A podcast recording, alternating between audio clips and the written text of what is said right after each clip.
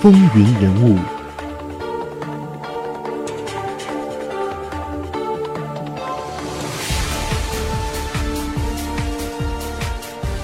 欢迎回到风云人物。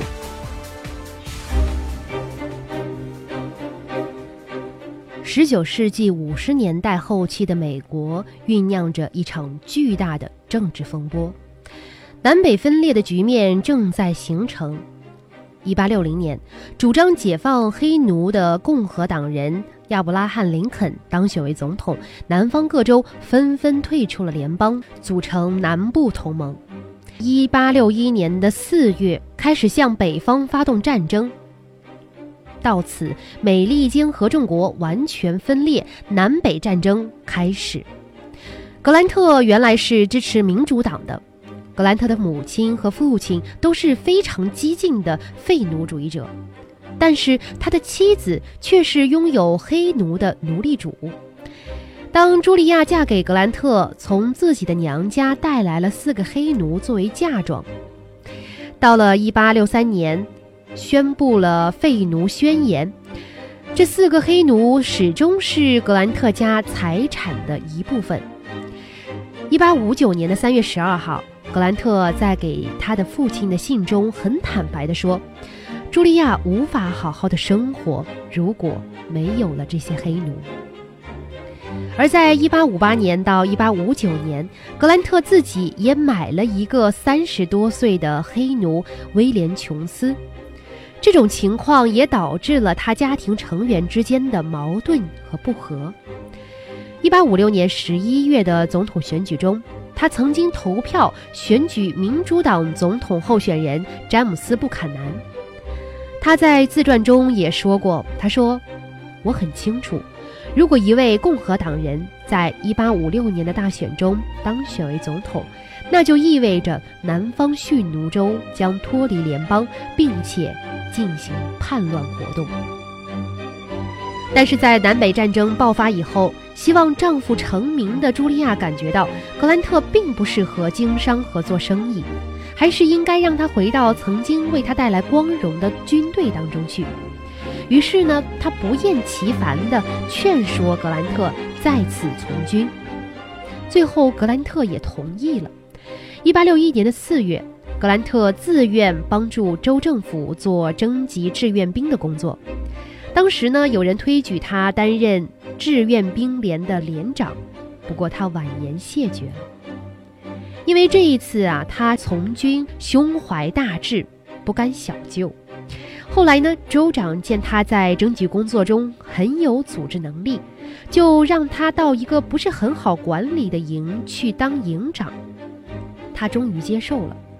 到任了以后，他立即采取措施加强纪律性，很快就把这个营整治的有条不紊。到了六月份，格兰特被叶特州长。任命为伊利诺伊州志愿军第二十一团的上校指挥官，不久又把这个团整治一新，奉命开赴前线。一八六一年的九月，格兰特被破格提升为志愿军陆军准将。到了第二年，也就是一八六二年一月二十七号，林肯总统发布了向南方的军队发起总攻的命令。格兰特率领了一万七千人的大军，在炮舰的配合下，沿着田纳西河挺进。二月六号，攻下了田纳西河上的亨利要塞。几天之后，又包围了孔伯兰河上的唐纳尔逊要塞。当时，这个要塞内的守军兵力非常雄厚，所以呢，作战是非常艰难。格兰特从他的部下冒着敌人的炮火，连续不停发起猛攻，南军招架不住，要求停火，就派出代表来要谈判，说要投降。格兰特就要求立刻无条件投降。二月十六号，敌人被迫接受，一千四百多名的南军当了战俘。唐纳尔逊战役是联邦军队在内战中的一次大捷，也是第一次。格兰特从此呢就获得了要敌人无条件投降的将军这样的称号。这个时候，北军在东部战场的情况却是很不乐观。北军陷入苦战，所以呢，当时林肯听到这个消息以后呢，就非常的兴奋，他就立刻提拔了格兰特作为少将。格兰特随后就被任命开始组建田纳西方面军，同时呢，他结识了他的老乡威廉·特库塞·希尔曼。希尔曼这个时候成为了他的师长。到了四月份，格兰特迎来了西部战场上最为血腥的一次战斗。田纳西方面军在夏伊洛迎来了他们的头次战役。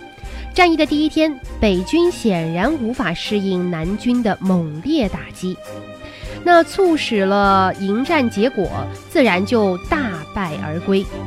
而日后呢，谢尔曼的部队赶到了战场。希尔曼呢，是当南军迅速地向先前溃退的北军追击的时候，出其不意地从斜里杀出，猛击了对方的侧翼。那这样，南军就遭到了出其不意的打击，顿时乱作一团。败退中的格兰特呢，又趁势大杀回马枪，反败为胜，将南军彻底击溃。而这和东部战场的困境同样形成了鲜明的对比。之后，格兰特的主要任务就是负责对维克斯堡的围攻作战，这和格里斯堡战役一并成为了这场战争当中最为重要的战役，也是他一生当中最为重要的战役。围攻部署七个月，格兰特首先任命了谢尔曼作为菲斯军官区的总司令。负责对南军的坚强据点威克斯堡发动进攻，但是由于兵力不足，严重的不足，谢尔曼的攻击并不成功，使战局陷入了僵持的状态。维克斯堡小城位于密西西比河的中游，大河在这一处变得很狭窄，所以地理位置非常的重要。控制了维克斯堡，就等于控制了整条密西西比的交通控制权。在战前，这里就是整条河上的交通运输的总转站和中心，所以它的战略价值非常的大。维克斯堡繁忙的码头，到了1863年年初，格兰特亲自率领部队开始对维克斯堡展开了围攻作战。他首先将打算援救维克斯堡的南军蒋斯顿的部队挡在了线外，那么他是集中力量将其打退，之后呢再调回头开始展开围攻。他在维克斯堡外挖了两条围攻线，内对垒线和外对垒线，把维克斯堡是围了一个水泄不通、滴水不漏。大摆铁桶阵，到了一八六三年的五月，格兰特的部队人数上升到了七万两千人，火炮有两百四十八门。这个时候，维克斯堡内南军只有四万五千人。同时，在密西西比河上，在格兰特的要求下，海军的大批铁甲舰也保卫断绝了维克斯堡的水上联系。就这样。格兰特把维克斯堡是彻底的包围了，之后呢，就实施粮食的禁运，力图困死守军。当然，城市中的市民也是遭到了同样的命运。而面对南军司令彭贝尔顿让市民离开的维克斯堡的要求，同样是遭到了格兰特的一口拒绝，坚持南军必须无条件投降。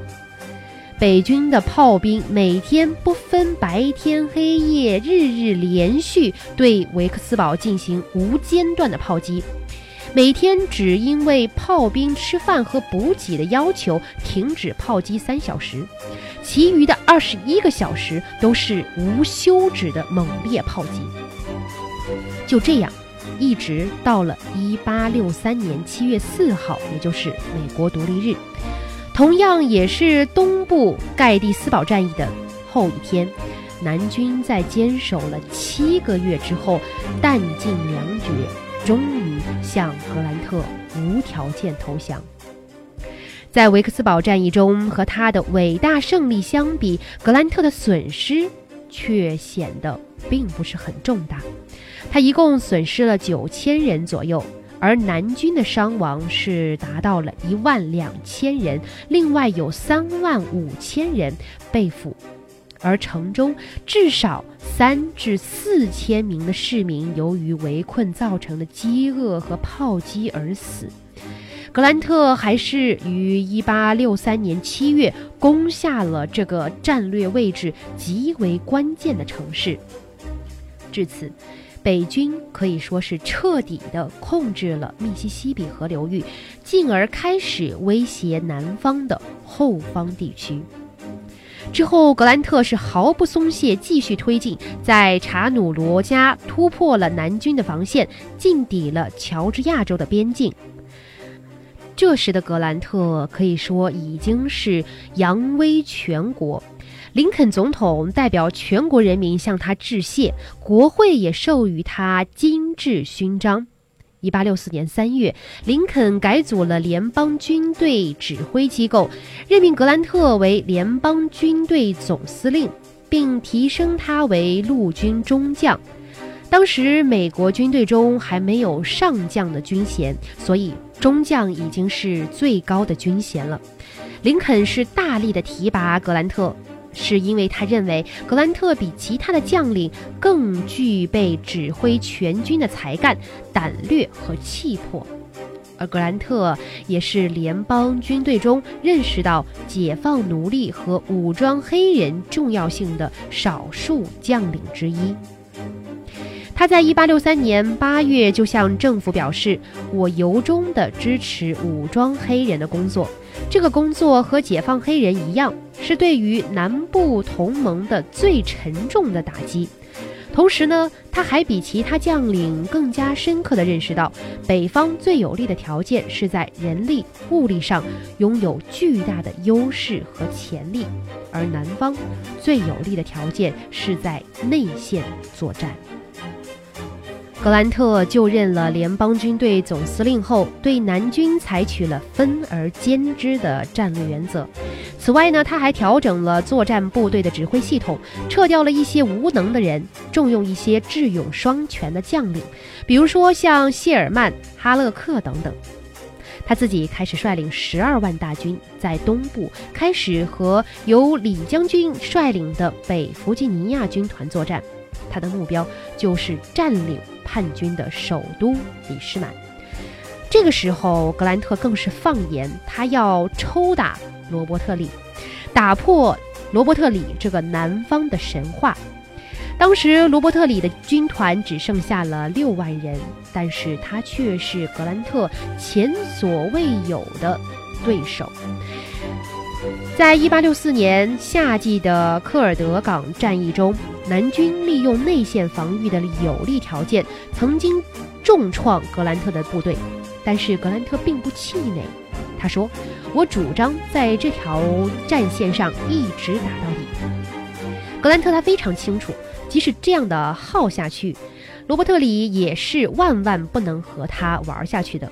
当时北方政府中有些嫉妒格兰特的人对他进行重伤，说他不爱惜士兵的性命，一味的蛮干，并且给他取了一个绰号，叫做“屠夫格兰特”。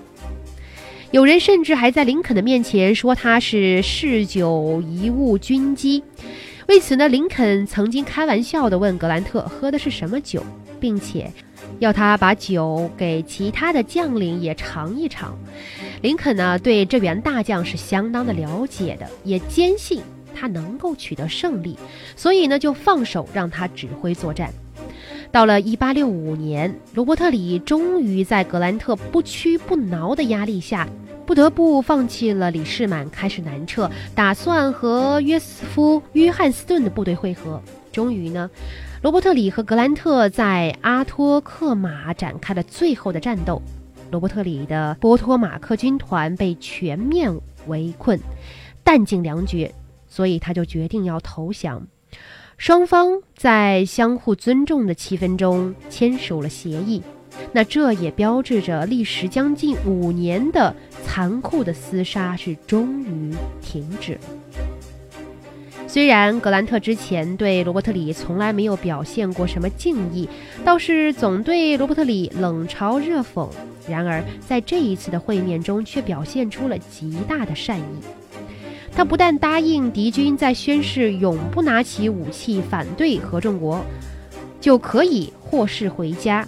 而且还接受罗伯特里将军的请求，允许南军保留战马，因为当时正值春耕，南方需要马匹耕耘荒芜已久的土地。那格兰特的宽宏大量，也是赢得了南北方人民的普遍赞扬。风云人物，精彩稍后继续。